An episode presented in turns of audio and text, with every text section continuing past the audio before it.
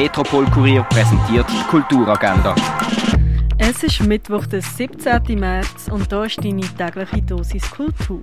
Spruch schafft Macht, Identität und Ausgrenzung. Die Antje Schupp und der Marcel Schwald fühlen einen Mythos von der schweizerdeutschen Dialekt und ihren Ausgrenzungsmechanismen auf den Zahn.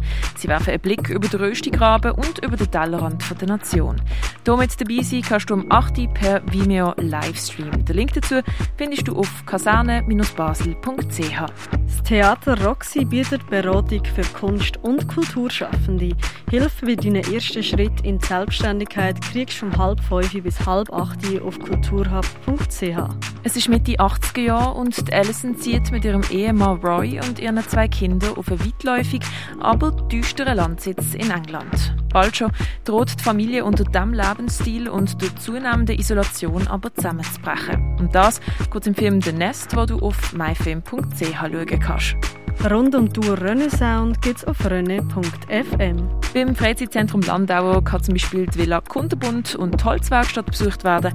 Oder je nach Wetter gibt es auch einen Abstecher ins Hüttendörfli.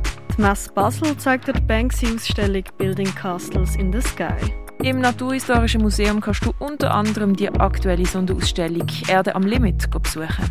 Im Ausstellungsraum Klingenthal kannst du zum Beispiel Undocumented Perspectives sehen. Post-Truth von Dorian Sari kannst du im Kunstmuseum Gegenwart anschauen.